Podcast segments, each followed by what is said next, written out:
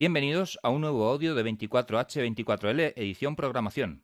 Yo soy Pascual Pato Gómez eh, de jugandolinux.com y en este audio vamos a tratar el tema de programación en videojuegos. Este audio, que durará aproximadamente una horita, vamos a hablar con eh, dos eh, personas muy conocidas en este campo, como son Elena Blanes y Rafa Lagún. Antes de empezar, vamos a ver si se presentan ellos mismos brevemente. empezamos con Rafa, ¿te parece? Como quieras, perfecto. Eh, primero, esto de muy conocido, eh, me sonrojas. Eh, más bien, pues somos algo conocidillos porque nos movemos por las redes y porque yo, por ejemplo, bueno, tanto como yo nos dedicamos a la divulgación.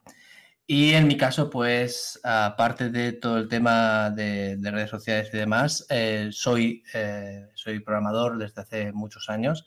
empecé a programar en el, en el año 98 aproximadamente para ganarme la vida y desde entonces he hecho aproximadamente, pues, mm, no sé, 40, eh, 50 proyectos de lo más variado y demás que al final, pues, no me llenaban y acabé dedicándome a los videojuegos porque era lo que más me llenaba y era lo que siempre había querido hacer. Y hubo un momento en mi vida en que dije, ostras, estoy haciendo lo que me gusta, que es programar, pero no realmente el área que me gusta. Y decidí, pues, dejarlo todo, dejar mis clientes, dejar mis proyectos para dedicarme a la programación y para la programación de videojuegos. Y paralelamente, lo que también he estado haciendo durante muchos años ha sido dar clases de ciclos formativos en la universidad.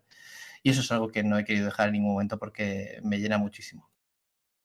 Interesante, muy interesante. Em, Elena. Bueno, en primer lugar, muchísimas gracias por, la invitación, Pato. Y em, un poco, Rafa ha dicho una frase que, creo que yo voy a repetir, eso de dejarlo todo y ponerme a hacer programación de videojuegos, creo que, también casa conmigo. Yo estudié ingeniería técnica industrial, eh, terminé, estuve, estuve trabajando en una oficina técnica de, de lo que había estudiado y cuando llevaba un año y pico, pues mm, no era feliz en, el trabajo, ¿vale? Siempre desde pequeñita ah, me habían encantado los videojuegos. A los nueve años me regalaron una Mega Drive, que fue mi primera, mi primera consola, y desde entonces pues vivo enamoradísima de, de los videojuegos. Y pues se me cruzaron los cables de una forma bastante heavy y decidí dejar el trabajo y ponerme a desarrollar videojuegos. En la formación, en la ingeniería sí que tenía cierta formación de programación y de física y matemáticas, que al final es bastante útil para, desarrollar videojuegos. Y eso lo complementé un poco pues con autoaprendizaje, ¿no? Al final, eh, cuando hice esto fue el 2014-2015, eh, decidí pues eh, optar por el motor de, Unity, que lo veía el más viable en aquel momento. Y bueno, pues por mi cuenta me puse a, aprender Unity cuando, mientras trabajaba, cuando me vi preparada, pues eso, dejé el trabajo, me di de alta de autónoma y empecé a conseguir clientes que me pidiesen pues un videojuego a, medida, ¿no? Porque al final en este sector pues es muy pasional y nos metemos y queremos hacer videojuegos a nuestro sueño, pero bueno, al principio yo era consciente de que necesitaba tener ingresos estables, ¿no? Para, para poder dedicarme a esto, así que, eh, bueno, pues esté por, la vía eso de, buscar clientes que Em, me pidiesen pues eso, eso, esos videojuegos. Por el camino también me encontré con, la docencia, que al principio era, oh, qué guay, nunca había sido docente y tal, no tenía, digamos, formación como en el campo de la docencia, pero em, me la encontré, dije, ah, qué guay, pues otro método para tener ingresos y creo que me va a gustar y de hecho me, gustó muchísimo.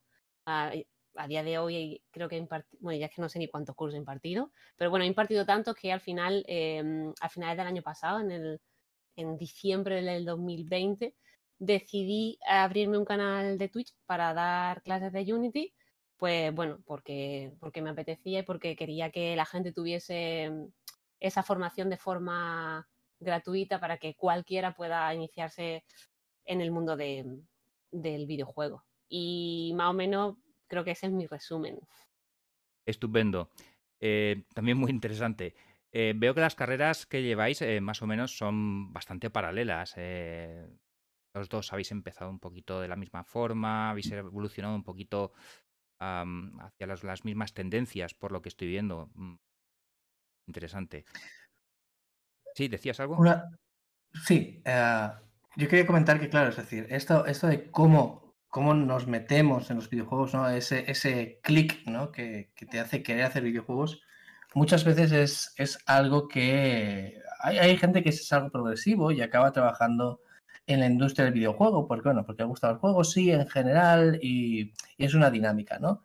Pero, pero mucha, mucha gente se ha identificado con el discurso que, que, tiene Elena y como el que tengo yo también, que yo, por ejemplo, el primer videojuego que jugué cuando yo tenía cuatro años de edad, para que te hagas una idea, una idea cuando, en un ZX Spectrum, ordenador que iba con cinta de cassette, me dejó tan impactado que yo pudiera mover cosas en la televisión, cuando, claro, cuatro años de edad, cinco años de edad más o menos, toda tu vida has pasado viendo cosas en la tele y en ese momento tocas una tecla y se mueve lo de la tele, eso me dejó tan impactado que en ese mismo instante dije que yo quería hacer eso. Imagínate.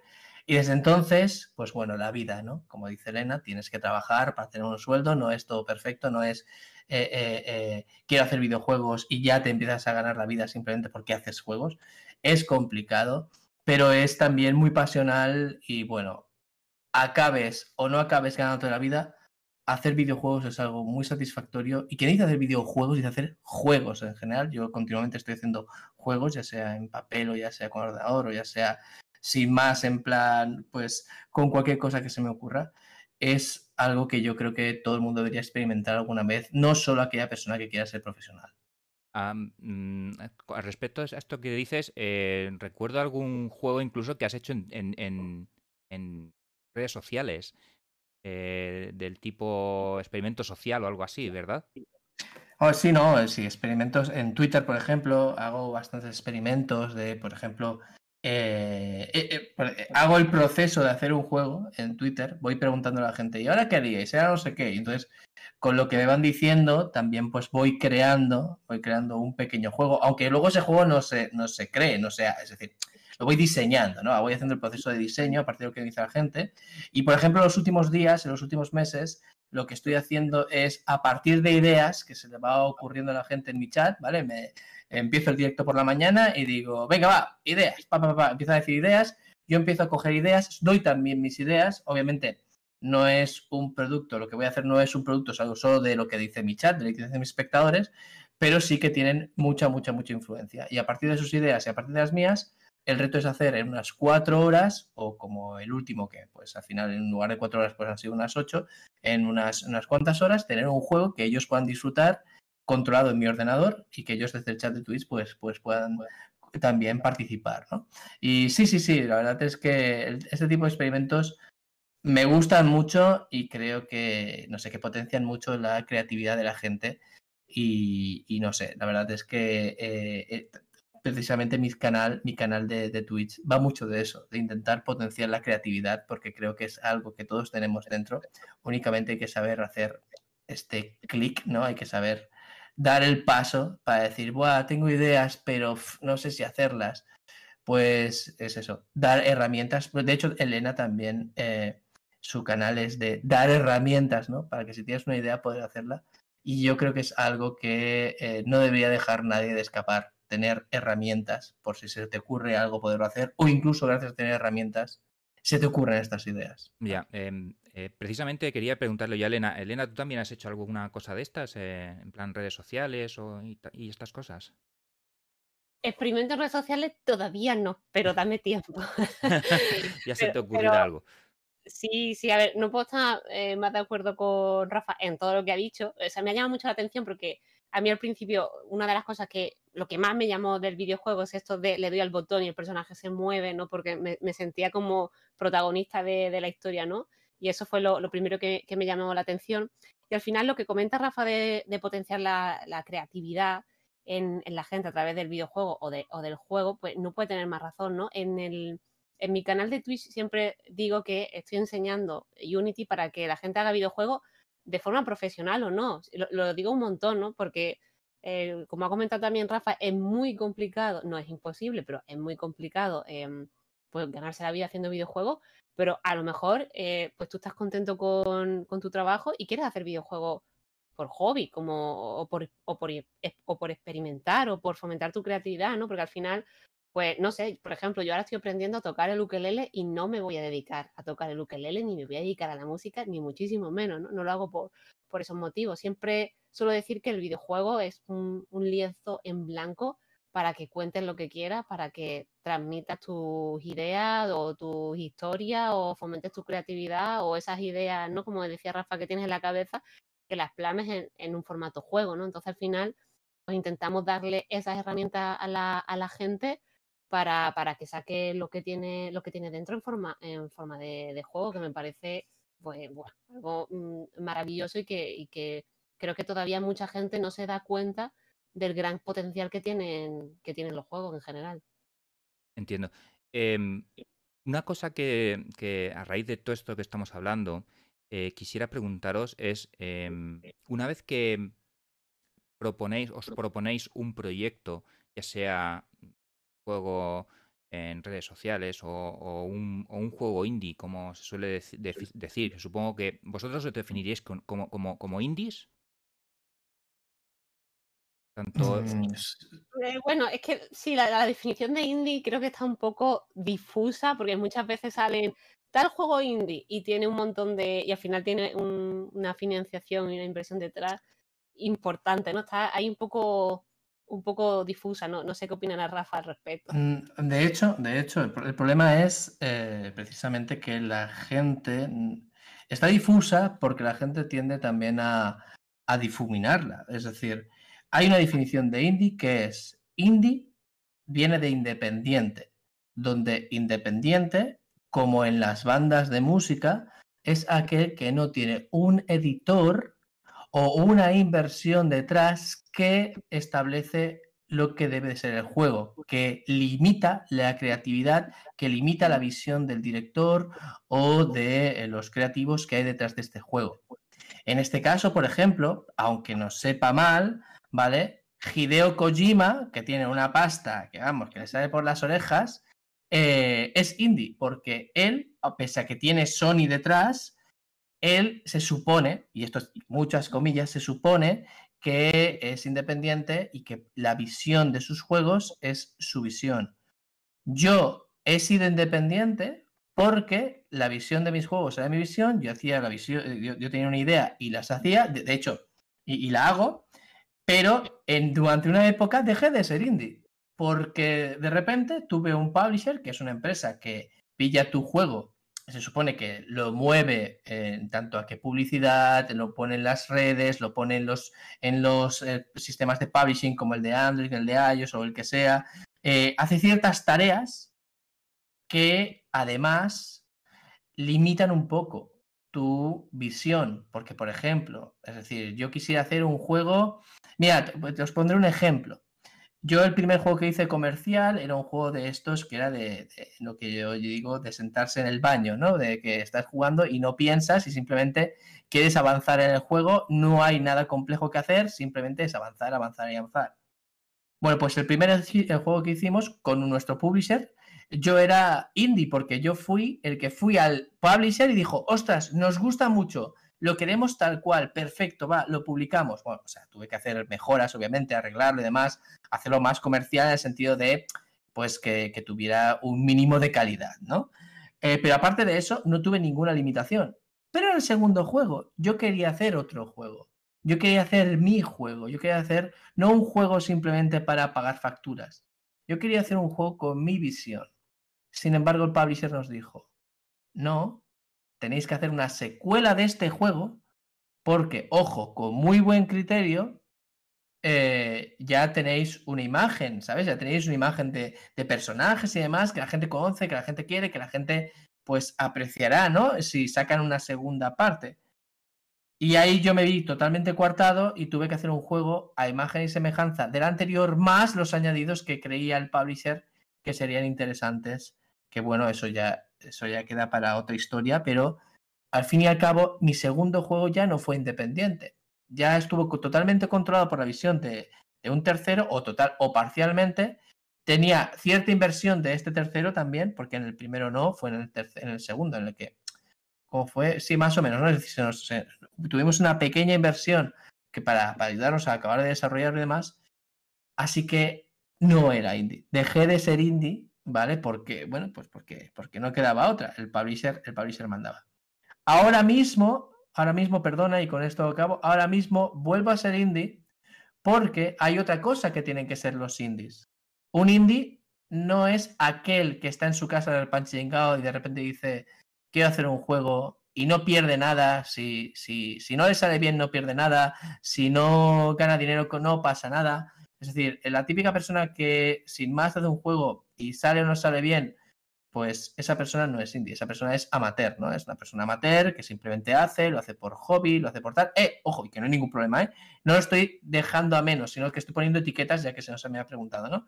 En mi caso, por ejemplo, ahora vuelvo a ser indie en tanto que ahora estoy haciendo un juego con mis recursos, invirtiendo mi dinero, invirtiendo mi tiempo, y si no sale, pues, eh, pues bueno, no me tambalearé mucho porque se supone que tengo otro trabajo que me está intentando pues, pues aportar eh, para poder invertir pero realmente estoy invirtiendo tiempo y estoy invirtiendo dinero. Vamos, que en definitiva, para ser indie, tienes que, uno, no tener nadie detrás que te diga cómo tiene que ser tu juego o que te limite la creatividad, y dos, has de invertir recursos tuyos, invertir tiempo dinero teniendo un riesgo detrás si sale o no sale. Si haces un juego sin más y lo petas y ganas mucho dinero y no habías arriesgado nada, pues bueno, puedes considerarte indie porque al fin y al cabo puedes empezar a vivir de ello, ¿vale? O sea, eh, y puedes empezar a invertir dinero para hacer tus próximos juegos, ¿no? Pero mientras tanto, pues bueno, puedes considerar que es un desarrollador de videojuegos amateur, que ojo, que tampoco pasa nada, y la gente, pues eso, no, que no se sienta raro si se dice, no, mira, yo soy amateur, que, lo sienta con orgullo, porque al fin y al cabo todos hacemos juegos y, eh, por hacerlos en casa, pues no somos más o menos indie, eh, más o menos amateur o mejores o peores. Sí, yo, eh, a raíz de lo que tú estás diciendo, yo pienso que todo el mundo empezáis siendo un poquito amateurs, ¿no? Es decir. Claro, claro. Sí, sí. Es que es la manera, es la manera de empezar, por supuesto. Sí, Elena... es que no, hay, no hay otra forma. Al final, eh, tienes que empezar un poco, eh, sobre todo haciendo game jams, ¿no? Que al final, bueno, para el, para el que no lo sepa, una, una game jam, que es la creación de, un videojuego en 48 horas, normalmente suele ser de viernes a domingo. Y al final, siempre que me viene la gente preguntándome, ¿quiero hacer videojuegos? ¿Qué hago? Aparte de la formación y, todo este tema, es, eh, bueno, pues la mejor forma de aprender a hacer videojuegos es haciendo videojuegos. Y los primeros juegos que vas a hacer, evidentemente no pueden tener una pretensión comercial porque no tienes la experiencia necesaria y como dice Rafa, no llegas a ser indie, ¿no? Eres amateur y estás ahí, estás ahí y probando, ¿no? Que em, para eso, para la gente que lo esté escuchando, recomiendo pues muchísimo meterse en Game Jams y hacer eh, proyectos muy muy pequeñitos, ¿no? En mi, en mi caso, pues bueno, pues como comenta Rafa, actualmente también puedo considerarme indie porque al final estoy haciendo un poco de autoinversión porque los ingresos que tengo eh, por parte de esos servicios al cliente que he comentado antes y la docencia, pues parte de, esos ingresos los invierto en, proyectos míos, ¿no? Que sí que pretendo que sean comerciales y, bueno, pues como, como, comentaba Rafa, al final, pues no sabes si le vas a ver algo dinero o, o no, pero al final, bueno, pues estás eh, haciendo un producto que, mm, en este caso, pues no, tienes ninguna libertad creativa y haces lo que, em, lo que tú quieras. Tú al final decides que también es una decisión em, que tienes que hacer, ¿no? Porque al final si dices, vale, yo quiero hacer este juego y quiero ganar dinero con ello, ¿no? Porque uno de, los problemas que suelo ver a la hora de que se unen grupos, venga, vamos a hacer un grupito y tal, y vamos a hacer juegos, queremos vivir de esto y esto y tal, al final no se dan cuenta también lo digo uno cuando hay una pretensión comercial 100%, una pretensión de quiero ganar dinero haciendo videojuegos, vale, tienes al final que, vender el juego, ¿no? Y en esa parte eh, de libertad creativa, pues bueno, también está la parte de, mm, pues, ver las tendencias del mercado, ver si mm, qué, quieres hacer o, cómo vas a vender el juego, ¿no? Que eso sería otro, otro tema. Pero bueno, en este caso, pues eso, eh, al final eh, parte de los ingresos que tengo, pues lo invierto en productos propios y, em, a ver, así que, nos podemos considerar ambos indies, ¿no, Rafa? Sí, sí, sí. sí Una cosa que quería... Perdón, perdón. No, di, di, di. Una cosa que quería comentar de las Game Jams es que es muy interesante, ¿vale? Em, las Game Jams son eso, como dice Elena, son eventos, ¿vale? No son concursos, esto hay que dejarlo claro, no son concursos. Las Game Jams son eventos en las cuales, pues, en un tiempo limitado, puede ser, como dice Elena, 48 horas, pero también hay de algunas que son de una semana, de un día, de, una hora. Yo he participado en una de una hora. De hecho, para, para, para, para las fechas de fiestas de, de, Navidad, eh, pienso hacer, yo organizar una Game Jam de cuatro horas, ¿vale? O de seis horas, creo que en un tiempo límite hacer un juego. Ah, pero bueno, la idea es que ese es un evento de hacer en un tiempo limitado, muy limitado, un juego a partir de una temática que se sabe en ese momento, ¿vale? Es decir, cuando tú empiezas el evento, cuando tú dices, me inscribo en esta Game Jam, vamos a hacer un juego en 48 horas. Tú no sabes la temática de qué tiene que ser el juego hasta que empieza. Y con esa temática, decir, no haces lo que tú quieres. Bueno, haces lo que tú quieres, pero dentro de una temática, ¿no? Y tienes eso. Pero no ganas o pierdes. Y esto es lo bonito de las Game Jams que quiero remarcar. No ganas o pierdes. Tú participas y si incluso no entras en el juego, no pasa nada. A nadie, entre comillas, le importa. Es decir, eso es lo bonito. Que vas sin presión. Vas con una autopresión, decir, quiero hacer algo, por supuesto, pero hay mucha gente que tiene miedo, tiene pánico escénico, ¿no? Tiene ese, ese ay que dirán, ¿y si hago, y si hago una porquería? ¿Y si hago.? No, no, no, no tengáis miedo. Las game jams son bonitas porque eso, tú te puedes inscribir, mirar el tema, decir, mira, no se me ocurre nada.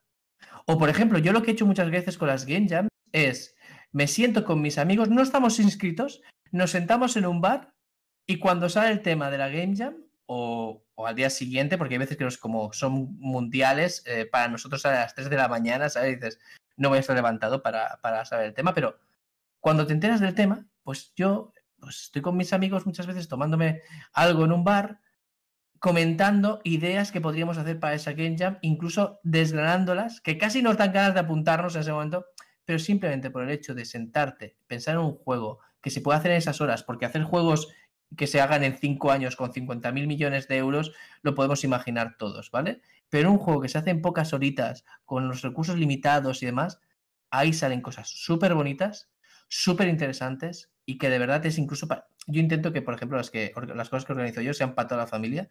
Es que, de verdad, es juntarse toda la familia con niños pequeños y pensar, vamos a pensar un juego que solo se controle con dos botones, que eso es una temática que sale en una Game Jam y de ahí tengo amigos que han hecho juegos espectaculares con esa, incluso comerciales a partir de esa Game Jam, ¿no?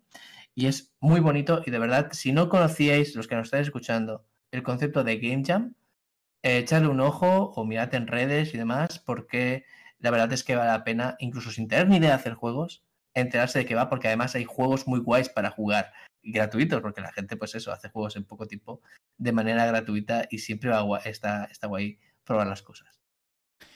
Muy bien, em, la verdad es que es interesante el tema de las Game Jams eh, y, la verdad es que eh, de ahí han salido, han salido proyectos muy, muy chulos. De hecho, muchos proyectos de esos terminan siendo incluso viables en cuanto a, que se, son proyectos que luego eh, salen al mercado y incluso son capaces de, hacer, de hacer dinero. eso quería preguntaros yo a continuación. Em, desde vuestra perspectiva, alguien que quiera dedicarse a la programación de videojuegos en plan libre o en plan em, indie, como estamos hablando, em, ¿vosotros qué recomendaríais eh, a esta gente? Si, si por ejemplo, yo, yo, yo quisiera decir, mira, voy a dedicarme a programar un videojuego ahora mismo desde mi perspectiva indie, ¿vale? Y quiero ver si puedo monetizarlo. Eh, ¿Vosotros qué, recomendaciones haríais en ese sentido? Madre, mía, qué melón. vamos allá. Eh, ¿Empiezo yo, Rafa? Sí, sí, empieza, empieza. Pues bueno, como, como comentaba antes, al final, em, pero bueno, tu, pregunta va un poco em, enfocada como a consejos generales, ¿no? A consejos de quiero videojuegos y qué hago, ¿no? Sí. Vale. A ver, primero decir que, que, bueno, tienes la, la opción de eh, buscar trabajo en una empresa, ¿no? Al final tienes dos opciones, quiero desarrollar, quiero programar videojuegos, ¿vale? Puedes buscar trabajo para tercero, es decir, pues meterte directamente a trabajar en, una empresa como programador de, de videojuegos y conseguir ahí experiencia, etcétera, o intentar montártelo por, por tu cuenta, ¿no? En modo autónomo, modo, bueno, pues montar un estudio, etcétera, etcétera. Esta segunda opción no se la recomiendo a nadie, no es broma, es que el, el, autónomo, en fin, pero bueno, entonces tienes de base estas dos opciones, ¿no?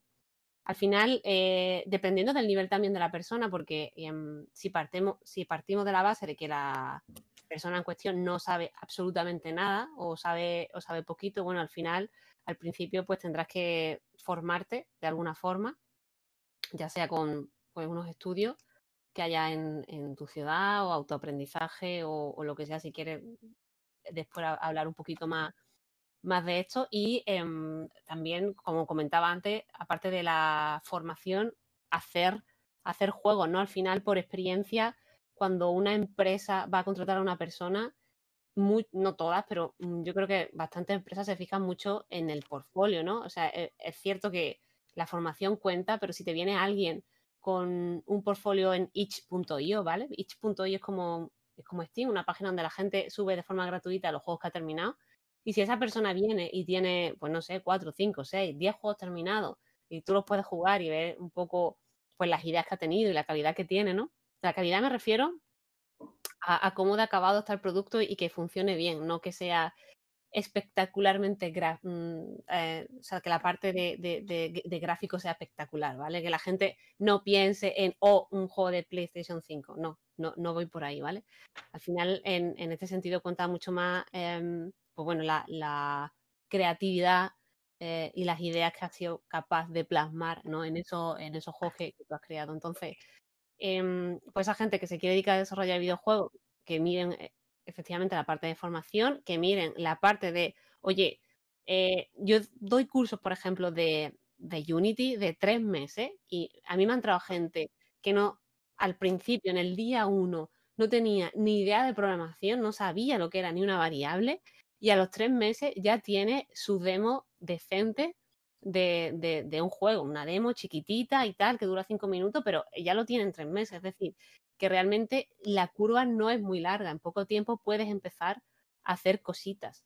Entonces, eh, lo que recomiendo encarecidamente es que empiecen a hacer esas cositas, pero, pero en el momento en el que tengan un mínimo nivel, ¿no?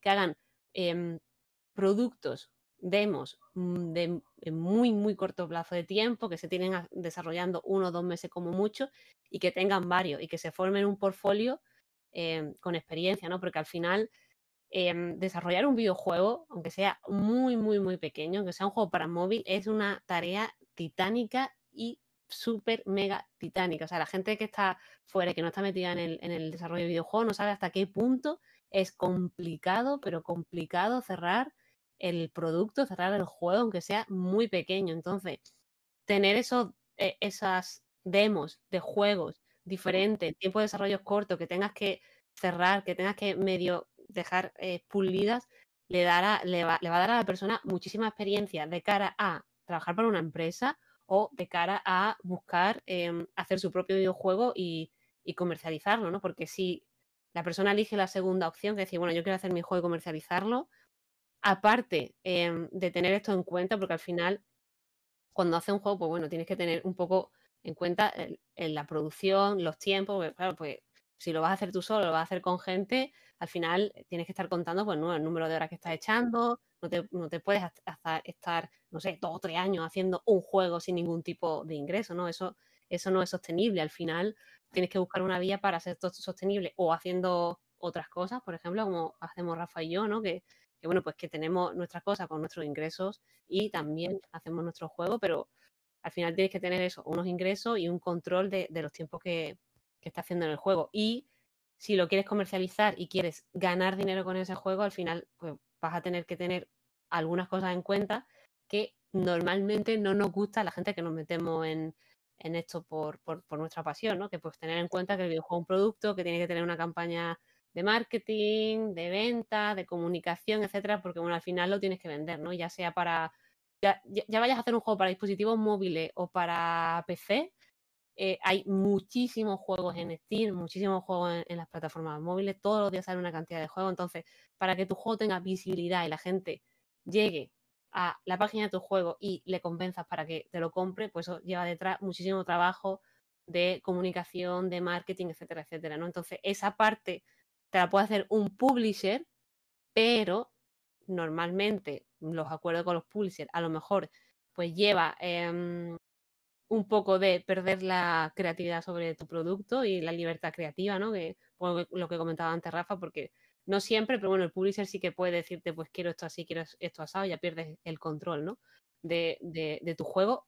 Y si lo quieres hacer por tu cuenta, decir, bueno, no, no tengo publisher, yo lo vendo, ese yo lo vendo, al final tienes que contar con alguien que sepa eh, cómo venderlo y esto es mm, muy, muy complicado también y, muy difícil. Entonces, la parte de hacer tu juego y comercializarlo de primera hora eh, es que, a ver, yo no, lo recomiendo, ¿no? Porque necesita muchísima experiencia eh, a la hora de desarrollar un, producto de software, un producto creativo como es el videojuego y también tienes que tener en cuenta muchísimas otras patas, pues al final estás montando una empresa con su con sus ventas y su comunicación y su marketing, etcétera, etcétera, ¿no? Entonces, antes, antes de llegar ahí, sí hay que pasar por, por muchos pasos, ¿no? Que sí, sí que veo, y lo, he comentado antes, que hay muchos equipos que se unen y tal con mucha ilusión, claro, se, se pegan el batacazo y, y como que incluso hay gente que es como ya no quiero volver a saber de este mundo y tal, y al final yo creo que también un poco por falta de información y por jugar un poco con las ilusiones de la gente, porque,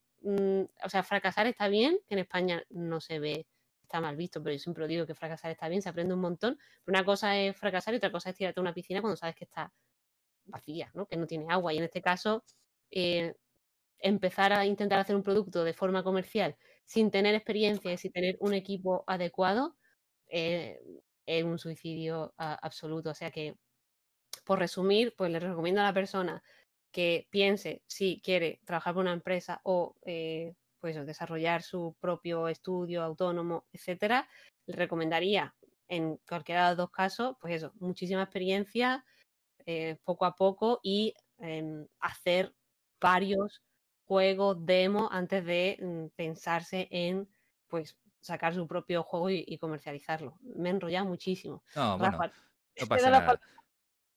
sí, aquí estamos para, debatir esto. Em, hay un punto ahí que has nombrado que a mí me parece interesante y me gustaría tocarlo. Y es, y es estamos, hemos hablado ahora mismo de una dirección, digamos, más comercial. Y me interesaría saber si vosotros conocéis el lado opuesto. Es decir, si conocéis el lado de los videojuegos libres que no buscan ese tipo de monetización. Eh, no sé si me explico. Sí, sí, sí, sí. A ver, no, yo lo conozco, yo lo conozco sobradamente. A ver, y, quizás hablar de juegos libres, ¿vale? recordemos, eh, no, me quiero meter, ya sabes, eh, bueno, Elena me conoce y bueno, ya hemos hablado anteriormente también de esto contigo, que yo trabajo con software libre y con open source. Todo lo que yo todo, todo el software que utilizo, excepto eh, hay dos programas en mi ordenador ahora mismo que no son libres, que uno es Discord, pero bueno, utiliza protocolos libres y abiertos y, estándar, así que bueno, doy este brazo a torcer, más que nada porque también es mi herramienta de trabajo, porque mis alumnos se comunican conmigo con Discord, estoy hablando con vosotros ahora mismo con Discord y demás. Eh, podríamos utilizar otras herramientas libres, pero bueno, en este caso es, es esta y tampoco me importa mucho. Y la otra es Steam, es una plataforma de juegos que por temas de cómo funciona, aunque funciona perfectamente en Linux, la versión de Linux es, es es privativa, es una versión cerrada, ¿no? Vamos a diferenciar lo que son juegos libres, juegos hechos pues así en, plan comunitario, en plan con el código fuente abierto, con menos que ninguna pretensión en la, mayor, en la gran mayoría de las veces, que simplemente es crear un, proyecto divertido y tener algo con que todo el mundo pueda participar y demás, y juegos gratuitos, ¿vale? Eh, juegos gratuitos son prácticamente la mayoría que no tienen un coste. Y voy a diferenciar también de juegos gratuitos a los que son free to play, ¿vale? Los free to play son estos juegos que son gratuitos al inicio, pero que dentro del juego, pues, tienes algún sistema de monetización. Es decir, compras eh, estas, eh, las, las, malditas loot boxes, ¿no? Que son como sobres que te dan cosas virtuales, pero es incluso aún más cercano a las apuestas que otra cosa. Pero bueno, eh, ya sea loot boxes, ya sea, por ejemplo, skins, es decir, eh, diseños para tus personajes del juego. Es decir, voy a quitar de en medio esto, los free to play, que son, como digo, son gratuitos hasta que lo dejan de ser. Y vamos a hablar de juegos gratuitos. Juegos gratuitos, como os he dicho, como hemos dicho tanto Elena como yo, eh, en las jams vais a encontrar porrones y juegos que en tres días son de una calidad increíble y son divertidísimos. Eso sí, son sencillos y tampoco pidamos peras al olmo. Están hechos por tres, eh, están hechos en tres días, o en dos días, o en una hora, o en una semana, por gente, muchas veces amateur, y aunque no lo sea, con los recursos que tiene, que es el tiempo, no tiene mucho, no creo que sea un equipo grande, a lo mejor es una persona, a lo mejor son tres, pero aún así, ahí ves juegos que, ostras, sí, son gratuitos, son hechos en cuatro días, pero, ostras, son muy interesantes. Luego hay otros juegos gratuitos, como eh, ahora no me saldrá, pero hay una persona que participó en el juego de Thimberry Park de Ron Gilbert, que es una aventura gráfica con estilo pixel art imitando las aventuras gráficas que de hecho Ron Gilbert y su equipo pues colaboraron en crear el género de las aventuras gráficas en los 80 y los 90. El artista de Thimberly Park, que es, que es español, Octavi, ay, no me acuerdo del nombre, me vais a disculpar, eh, pues hizo una aventura gráfica muy cortita, de creo que se puede pasar en 15, 20 minutos, te la puedes acabar, 15, 20 minutos si te la has acabado, pero con una calidad espectacular. Y no es de una jam, no, no, es un juego gratuito simplemente por amor al medio, por demostrar lo que puede llegar a hacer, es decir, como portfolio. Y bueno, pues si tú quieres, puedes pagarle por el manual o creo que el libro de arte en PDF y te lo puedes descargar y así le has dado, pues, ostras, te ha gustado mucho. ¿Y qué es lo que hice? Yo cuando lo jugué, 20, 25 minutitos que me duró, acabé el juego y dije, esto ha sido impresionante y me compré, creo que eran dos euros, el, el, libro de arte en digital para darle las gracias, que es lo que... Pero podría no haberle pagado nada. Hay gran cantidad de juegos gratuitos de calidad, sobre todo en itch.io, en itch.io o en itch, la plataforma esta que antes ha nombrado Elena, que es una plataforma en la que vosotros os podéis dar de alta y sin pagar un duro podéis subir vuestros juegos, ya sean profesionales o no, y podéis cobrar por ellos, podéis cobrar por ellos ya sean eh, profesionales o no. Es decir, hay gente, hay empresas como o publishers como Devolver que publican ahí muchos de sus juegos y cobran por descarga, es decir, no necesariamente tienen que ser gratuitos, cobran por descarga y también hay mucha gente que comparte plataforma con esta gente que es profesional, y, obviamente, y que gana mucho dinero con sus juegos, y los cuelga gratuitos, o los cuelga a un euro, o los cuelga lo que sea. Eh, realmente el mundo de los juegos gratuitos, sobre todo, obviamente, mucha gente la que hace juegos gratuitos es por portfolio, es decir, es por demostrar, por tener algo que enseñar al mundo que ha hecho. Eh, es un mundo muy interesante y es muy, muy, muy, eh, muy guay. En obviamente siempre encontrarás muchas veces basura, ¿no? Cosas, cosas que son injugables y demás. Pero hasta en ese caso dices, a no ser que lo hayan hecho en plan burla, en plan, ah, he hecho esta chorrada y la he subido. Eh, por lo general, ostras, hasta lo más tontito, hasta lo más feo, hasta lo más tal, le encuentras una chispa de originalidad que si sabes apreciar, ese ratito que te has pasado jugando, no has perdido el tiempo. Así que si podéis echarle un ojo a Itch, a esta plataforma que solo los programadores o los creadores de juegos, no necesariamente programadores, sino creadores de juegos, porque hay mucho artista que también eh, que sabe programar un poquito o lo justo como poder hacer un juego, pues sube ahí sus juegos gratuitos y no gratuitos y creo que es algo que deberíamos empezar todos a mirar, ¿no? Estas plataformas un poco más que acercan al, al indie o al amateur a su público que otras plataformas como por ejemplo Steam que es muy grande, está muy masificada. Ojo, Itch está súper masificada, pero es diferente, cariño. Eh, Elena, tú en este caso también has tocado el mundillo este de del videojuego libre, gratis, etcétera. No, no, no tanto, no tanto. En, en, no, en, este, en este caso, Rafa es el, el experto en el tema. bueno. Sobre todo en el libre, sobre todo en el libre, porque ya te digo, sí. pero libre porque mucho. Eh, yo he aprendido mucho, por cierto, si queréis, si sois programadores o sabéis un poco de programación o incluso estáis aprendiendo y queréis saber más, el mundo del software libre, que es en el que me muevo yo, hay mucho proyecto comercial libre. Por ejemplo, Blender. Blender es un programa de modelado 3D súper conocido, súper potente, que yo me acuerdo cuando empecé a utilizarlo hace casi 20 años, si no hace 20 años, y empecé a utilizarlo, empecé incluso a hacer pequeñas modificaciones y demás, mis compañeros decían que qué hacía utilizando esa cosa teniendo 3 Studio Max que cuesta 300.000 pesetas y, o lo que sea el cambio hoy en día y que claro, ¿qué es mejor? ¿Algo que consigues pirata gratis que cuesta 300.000 o algo que es libre y que es gratis? ¿no? Pues claro, la gente tira a lo que más le llama, ¿no? Y dice, ostras, si esto cuesta tanto dinero debe ser mejor, ¿no? Pero no es verdad, no es verdad, necesariamente no es verdad. Sí que eh, hay, eh, los programas necesitan su evolución y muchas veces cuando sale un programa, pues al principio es feo, lo ha usado solo el programador que lo está creando y poco más, pero el software libre todo empieza a crecer exponencialmente cuando tiene interés por la gente. Y por ejemplo, o sea, los juegos libres no son, digamos, espectacularmente bonitos, pero si tienen muchos usuarios, serán cosas que jugará mucha gente y el código fuente muy digno de ser estudiado por aquellos que sepan programar o incluso aquellos que eh, estén empezando. ¿Por qué? Porque es un código que ha visto mucha gente, que ha retocado mucha gente, que ha refinado mucha gente. Y al final, obviamente, no mucha gente y la última versión que la que envía el que sea, ya está. No, no. También ha sido revisado por mucha gente, que esto es lo importante. ¿Sabes? Y al final, eh las cosas quedan bastante pulidas y es muy interesante que le echéis un ojo a ese mundillo, tanto por fuera como para entreteneros como juegos, como por dentro por aprender eh, y perfeccionar vuestras técnicas. Sí, bueno, em, entramos dentro de lo que son las herramientas. Has, hablado de Blender. Eh, antes Elena ha estado hablando un poquito de Unity. Eh, ¿Qué tipo de herramientas o qué herramientas son las que usáis más habitualmente en vuestro día a día, Elena? Pues en mi día a día, Unity sobre todo, estoy casadísima con, con Unity. Sí que es verdad que en este sentido, ya después de ver tanto a Rafa, ya empieza a picarme el gusanillo con, con Godot y seguramente le, le mete algo de mano.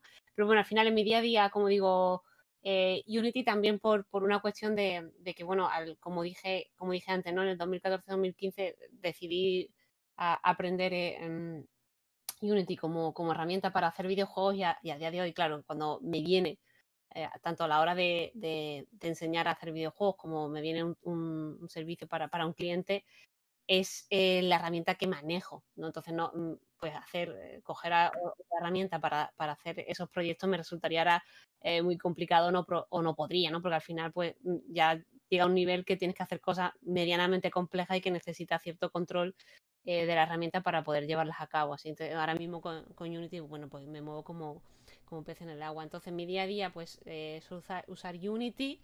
Después, para cuando tengo que hacer algún retoque em, gráfico en algo, yo no soy artista, tampoco manejo mucho, pero bueno, a veces que tengo que hacer alguna cosita, suelo usar Krita, que la verdad que lo recomiendo mucho y está muy bien. Para tema de 3D, que sí que ahora ya no, pero sí que tuve una época en que le di bastante al modelado 3D, no de forma profesional, pero sí como hobby porque me llamaba bastante la atención. Uso Blender, que, mm, bueno, para el que no lo conozca, eh, que es software libre y es súper, súper, eh, súper potente.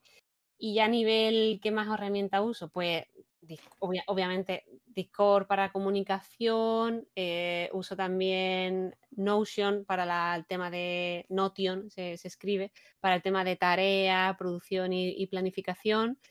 Em, repositorios tipo Git, bueno, porque al final, pues, si trabajamos un equipo en, eh, se trabaja en equipo a la hora de desarrollar un videojuego, pues normalmente ese, ese juego se, se tiene en la nube, ¿no? Em, y vamos trabajando todos sobre el mismo, sobre el mismo proyecto. No, a lo mejor esto puede crear un poco de confusión a la gente que no está metida en el mundo, pero al final no, mm, que al principio veo a alumnos que están, por ejemplo, están trabajando varios en el proyecto y se van pasando el proyecto por Google Drive. Tómale, metido no sé qué, se lo pasan por Google Drive y lo descargan. Y, bueno, al final, pues, para trabajar de forma profesional tienes el, proyecto en un, en un, repositorio que se llama, ¿no? Y vamos trabajando eh, todos a la vez en, en él. Em, creo que he dicho prácticamente todas las herramientas. Las que más, las que más uso en día a día es Unity, em, Google Drive para el tema de, documentos compartidos y trabajar todos en, el, mismo documento, em, repositorios y, Notion para el tema de planificación y, organización em, del proyecto. Entiendo. Eh, Rafa, en tu caso, ¿qué herramientas sueles usar? Pues mira, pues ah, como ha dicho Elena, que me ve con Godot, Godot es, eh, digamos, igual que, aunque esto a mucha gente pueda sonar un poco raro, ¿no? Eh, generalmente la gente utiliza sistemas operativos como Windows o Mac, pues hay otro sistema operativo, ¿vale? Bastante conocido que se llama Linux, que es el que utilizo yo, ¿vale? Yo trabajo con Linux, todo lo hago con el sistema operativo Linux, es decir, software libre. Y eh, todas mis herramientas son libres y con una premisa. Yo tengo, bueno, tengo unas, unas pocas premisas. La primera premisa es Obviamente que sea software libre, ¿vale? U open source. Hay pequeños detalles aquí de diferencias, pero que no voy a entrar ahora a, definirlos. Eso es para otro podcast. Eh, software libre open source. Segundo, que sea multiplataforma. Es decir, que lo puedo utilizar tanto en Windows, Linux como Mac. ¿Por qué? Porque yo utilizo cada día eh, Linux, pero que me dice si, por ejemplo, ahora voy al centro donde doy clases, que seguramente tendrán, bueno, que tienen en Windows en el escritorio, pues, ostras, si yo el software que utilizo para hacer mis cosas no puedo usarlo, pues mal vamos, ¿no? O si necesito trabajar con un Mac, eh, pues a mí no se me caen los anillos. Es decir, yo utilizo 100% software libre, pero también doy clases, por cierto, doy clases de sistemas operativos. Entonces, sé perfectamente cómo funcionan las últimas versiones de Windows. Por ejemplo, ahora estoy mirando la Windows, eh, Windows 11 en una máquina virtual para estudiarla y demás, pues si tengo que explicar algo a mis alumnos sobre la evolución de este sistema operativo y demás, aunque las clases de sistemas operativos las den Linux, y también sé utilizar Mac, porque al final tengo que portar muchos mis juegos a Apple, aunque en los últimos años no lo estoy haciendo porque, bueno, pues prefiero no portar a, Apple, eh, pero bueno, cuando tenía la empresa pues sí lo hacía y tuve que estudiarlo igual, ¿no? Entonces, si eso fue libre multiplataforma, yo a tope con ello, sobre todo si, es de calidad, ¿no? Si no, pues que como mínimo sea eh, eh, multiplataforma, ¿no? Y, que tenga una licencia que me, que me interese. Entonces, bajo estas premisas, yo utilizo Godot. Godot es un motor, Libre, que sería comparable con Unity, ¿vale? Que sería comparable, eh, que está creciendo mucho y que además es muy sencillo. Es muy sencillo en el sentido de que es lo que ves, es decir, ya desde al descargártelo, que no ocupa nada, eh, eh, la, descarga es inmediata y ya tienes todo el motor, a el lenguaje que utiliza, que es un lenguaje muy parecido al lenguaje Python, que también puede soldar esto muy raro, pero el lenguaje Python es un lenguaje de programación muy sencillo, pero muy potente, muy utilizado en todo el mundo eh, y en muchas áreas, desde el desarrollo de temas relacionados con servidores súper complejo de machine learning, de esto que las máquinas aprendan y demás, a pequeñas cositas que te haces tú de herramientas en casa. Yo utilizo Python para, para pequeñas cosas, ¿vale? Pues eso, ¿no? Godot utiliza un lenguaje muy parecido a este y tiene todas las herramientas necesarias para hacer 2D, 3D, realidad virtual, aplicaciones de móvil, o sea, no solo juegos para móvil, sino aplicaciones de móvil porque tiene un sistema de gestión de interfaces muy guay, etcétera, etcétera, etcétera. Entonces, yo utilizo Godot por todo esto, también utilizo GIMP, que es, digamos, el software de retoque fotográfico por antonomasia, el software libre, que mucha gente pues lo ve, pues un poco, está acostumbrado a utilizar Photoshop y demás, entonces dicen, no, con GIMP no se puede hacer las cosas, se puede hacer perfectamente, únicamente está en otro sitio. Sí que es verdad que necesita un rebozado de cara, pero bueno, ya, ya se andará todo eso. Krita, como, como, como Elena, también utilizo Krita, pero Krita lo utilizo para dibujar, sobre todo dibujar cosas un poco más a mano alzada. Blender para modelar 3D, porque yo en el pasado modelé también bastante en 3D, pero yo como Elena también, no soy artista. De hecho, eh, suerte que no soy artista, porque si el mundo viera mi arte, pues tuviera que recibir mi arte, mal íbamos. Pero bueno, he modelado también mucho y mis cosas, generalmente las cosas de mis proyectos, las que hago modelando yo, o utilizo assets libres, que también hay assets libres. Un asset es eh, los modelos 3D, 2D, sonidos y demás que la gente hace para que tú puedas utilizar de manera eh, libre y gratuita en tus proyectos sin necesidad de pagar eh, nada, aunque yo acabo pagando todo el mundo porque yo creo, de hecho es una de las cosas que suele potenciar el software libre, si te gusta, oye, pues pagas lo que tú puedas si quieres y si no puedes, pues no pasa nada. También utilizo Audacity para editar mis audios y, bueno, y, bueno, por ejemplo, grabar esta, este directo que estamos haciendo ahora, eh, bueno, este directo, este, este podcast.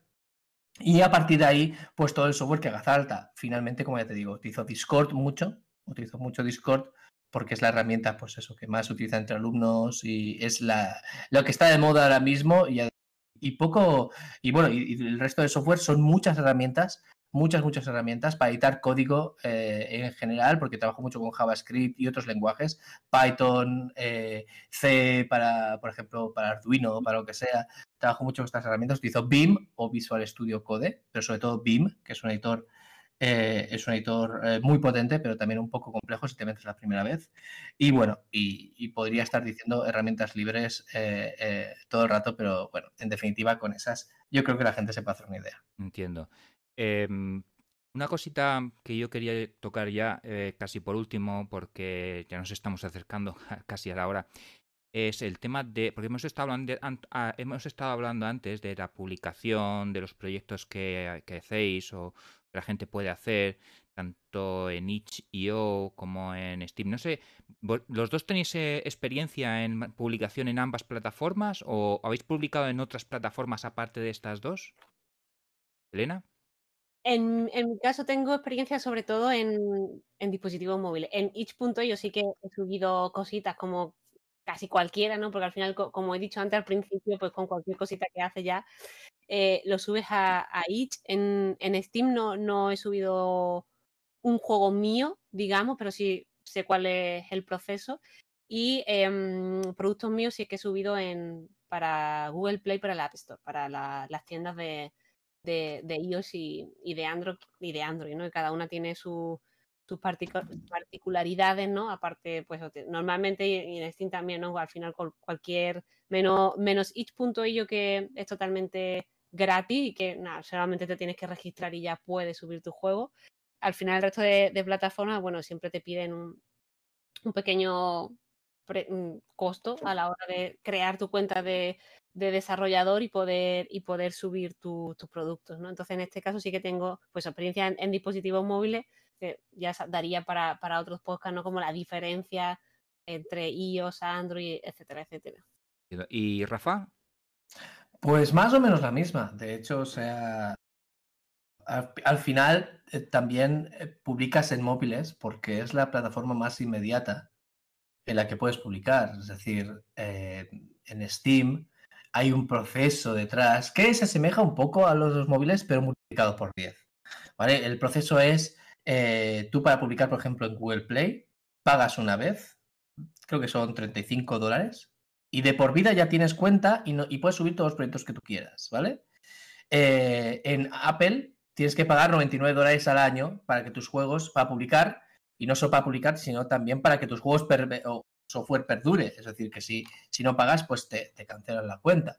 E incluso, si mal no recuerdo, también tienes que pagar para poder probar en tus propios dispositivos eh, los juegos. Creo que al principio es gratuito, pero luego, una vez ya has pagado y tienes licencia, tienes que seguir pagando para poder probarlo en tus propios dispositivos. En Google no es así. Sea como sea, tampoco ahora voy a meterme en un debate, como, como bien dice Elena, eso da para otro, eh, otro podcast o incluso eh, una mesa redonda o un debate. Eh, para móviles es infinitamente más fácil posiblemente que para Steam. Steam es la plataforma predominante que hay de, de, juegos hoy en día en PC. Hay otras plataformas como Epic, que no tengo ninguna experiencia, o por ejemplo la Windows Store o cosas por el estilo, que no tengo experiencia. Tengo un poco de experiencia en Steam porque me he creado, eh, me, me creé una cuenta hace un tiempo de desarrollador y Ahora, esto, esto es spoiler porque no lo sabe nadie, pero eh, como esto saldrá publicado más adelante, bueno, pues mis seguidores lo escucharán entonces o ya lo habrán visto, es que uno de los juegos que estoy haciendo en directo, eh, eh, bueno, no sé si alguien ha sonado, un juego de una croqueta, no, no digo más, pero los, ya lo estoy, estoy empezando el proceso para publicarlo en Steam, al menos como, como para que la gente lo vea y se y haga una wishlist, que es eh, una lista de deseos que diga quiero este juego o me interesa o lo que sea para cuando salga en un futuro. Y la verdad es que es un proceso bastante, bastante tedioso, porque darse de alta en una plataforma como Steam requiere mil, requiere mucho peleo, requiere muchas revisiones. Pero bueno, una vez te has dado de alta, sí que es verdad que el problema que tiene Steam es que por cada juego que quieras publicar tienes que pagar 100 dólares. Es decir, aparte del proceso, que es más tedioso que en otras plataformas como Google o como Apple, eh, tienes que pagar por cada juego que publicas. Entonces eso tira bastante para atrás. De hecho, eh, se supone que te devuelven el dinero que has pagado por el juego, que por subirlo, cuando llegas a mil dólares. Pues te sorprendería que el 99% de los juegos publicados no recupera esos 100 dólares porque no llega a ganar ni siquiera mil dólares. Y luego está Itch, que Itch, claro, tengo cuenta, ahí he publicado cosas, sobre todo experimentos que he hecho y experimentos muy tontos relacionados con directos. Pero bueno, la verdad es que quiero darle más cariño a Itch, quiero darle más cariño a Itch y posiblemente los siguientes juegos que haga eh, un poco más cariojos también saldrán publicados en mm, bien, respecto a lo del tema de, Steam, bueno, quería preguntaros una cosa que, es, que quizás es algo un poquito de, de la temática de programación de videojuegos como tal, aunque también lo toca un poco de refilón. Y es la noticia del momento, digámoslo así, dentro del mundo del videojuego Linux, como es la Steam Deck. Eh, no sé si habéis oído hablar de ella. Eh, os, pido, eso sí, un minuto solamente. Eh, la valoración de un minuto cada uno, a ver qué pensáis sobre la Steam Deck, si la conocéis, no la conocéis, qué pensáis del dispositivo, si, si veis factible programar algo para ese tipo de dispositivos, no sé. Em, por ejemplo, Elena, ¿empezamos? Pues te va a parecer increíble, pero no, no sé nada del dispositivo. no conoces Steam Deck. Vale. Poco, puedo opinar. Le, cedo, le dejo mi minuto a, Rafa. Tengo dos minutos, venga. Pues mira, eh, sí que estoy bastante metido en el tema, más que nada porque para mí fue una noticia bastante grata. Steam Deck es una consola portátil de Valve.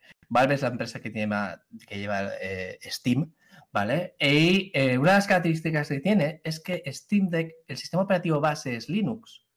Y la gente dice, ya, pero si los juegos no funcionan en Linux, la gran mayoría, muchos sí, ¿eh? muchos juegan, son 100% nativos, pero muchos no tienen, solo tienen versión para Windows. ¿Qué pasa aquí? Bueno, pues resulta que Valve ha desarrollado, a partir de otro proyecto libre llamado Wine, no entraré en detalles, una capa de compatibilidad para muchos juegos de Windows a Linux. Y es la que utilizo yo cada día para jugar, muchas veces, si no tiene versión nativa para Windows. Y mis, y mis espectadores ni se dan cuenta. Es decir, estoy trabajando, estoy jugando a un juego que debería ser para Windows solo, que funciona perfectamente para Linux. Y resulta que para la versión que va a salir junto con esta consola portátil, eh, resulta que han mejorado muchísimo este soporte. Y yo lo estoy empezando a notar porque los juegos para mí también empiezan a funcionar mucho mejor. Por otro lado, es una máquina muy potente a nivel de hardware, es un PC muy potente y, ¿qué queréis que os diga? Yo le tengo muchas ganas. Es eh, poder jugar donde tú quieras, al Half-Life 2, al Portal o, no sé, a juegos AAA como The Witcher o yo qué sé, u otros juegos tan interesantes que hay en el catálogo de Steam, la verdad es que le tengo muchas ganas. Por mucho que la gente diga, ya, pero no llegará a tantos fotogramas por segundo y demás, es una consola portátil.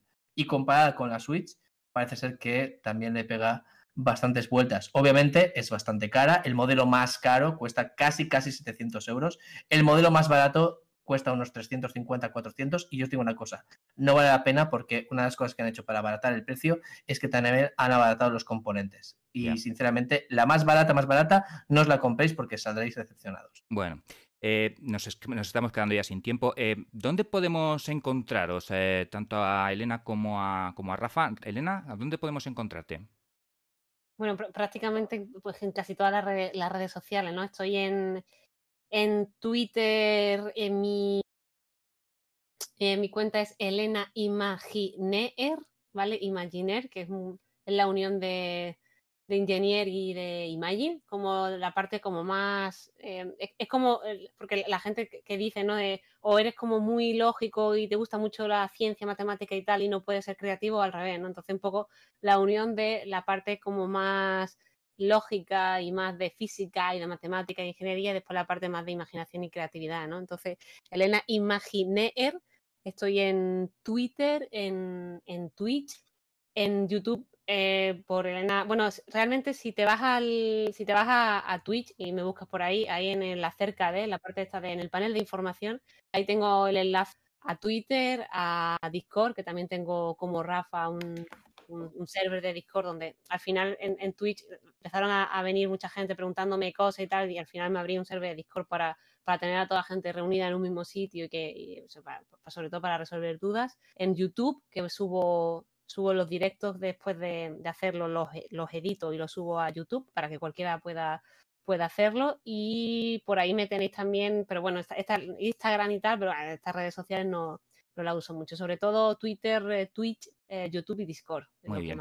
Rafa, 30 segundos. ¿Y tú? Pues sí, en, todas mis redes soy Rafa Lagún, de Lagún con dos os, como Laguna en inglés. Rafa Lagún, todo junto. Twitter.com para Rafa Lagún, Twitch.tv para Rafa Lagún, YouTube.com para Rafa Lagún. Sobre todo hablo, pues, aparte de memes, hago eh, un poco de idiota, pues eh, hablo de desarrollo de videojuegos, de los videojuegos en sí mismos y de creatividad en general, ya sea con software, ya sea con hardware. A veces hablo de Raspberry Pi, otras de Arduino, otras me invento cualquier cacharro o hago, hago improviso algún videojuego juego. Así que estáis invitados todos a seguirme, Rafa Lagún, en todas mis redes.